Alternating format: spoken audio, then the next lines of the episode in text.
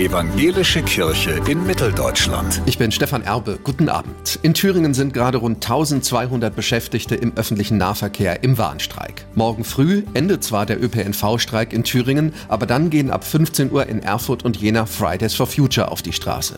Bundesweit streiken morgen die Beschäftigten im ÖPNV und Fridays for Future zusammen in rund 100 Orten beim bundesweiten Klimastreik unter dem Motto Wir fahren zusammen. Wenn wir am 1.3. gemeinsam auf die Straße gehen, zeigen wir, wir lassen uns nicht mehr gegeneinander ausspielen. Kämpfe für gute Arbeitsbedingungen, Kämpfe für soziale Gerechtigkeit und Kämpfe für Klimaschutz sind gemeinsame Kämpfe, die wir zusammen führen müssen. Sagt Busfahrerin Petra Roth. Die Arbeitsbedingungen in ihrem Beruf müssten viel besser werden, damit der Beruf wieder attraktiv wird, erklärt auch Daya Sotude von Fridays for Future. Immer mehr Busse und Bahnen fallen aus, Fahrpläne werden gekürzt und ÖPNV-Beschäftigte verlassen reihenweise den Beruf, weil die Arbeitsbedingungen krank machen. Um die Klimaziele im Bereich Verkehr zu erreichen, ist ein massiver Ausbau des Nahverkehrs bis 2030 nötig, damit tatsächlich viel mehr Menschen vom Auto auf Bus und Bahn umsteigen können. Andreas Schackert von der Gewerkschaft Verdi sagt, es gehe in diesem Streik um mehr als eine gewöhnliche Tarifrunde. Es geht um unsere Lebensgrundlagen. Der ÖPNV ist ein wichtiger Hebel, um den Klimawandel zu bekämpfen, indem wir die Verkehrswende vorantreiben. Es geht am Ende um die Frage, sind wir in der Lage, einen funktionierenden ÖPNV aufrechtzuerhalten. Das funktioniert nicht mehr, das ist ganz offensichtlich, dass die Kommunen alleine zuständig sind für den kommunalen ÖPNV, dass der Bund sich alleine um den Schienenpersonennahverkehr kümmert. Die Finanzierung des Nahverkehrs müsse grundsätzlich neu geregelt werden. Im Endeffekt bedeutet das massive Investitionen in den Nahverkehr. Konkret sind das 100 Milliarden Euro bis 2030. Das ist das Geld, was es braucht, um den ÖPNV, wie es im Koalitionsvertrag steht, zu verdoppeln. Und zweitens brauchen wir gute Arbeitsbedingungen im ÖPNV. Auch die evangelische Kirche solidarisiert sich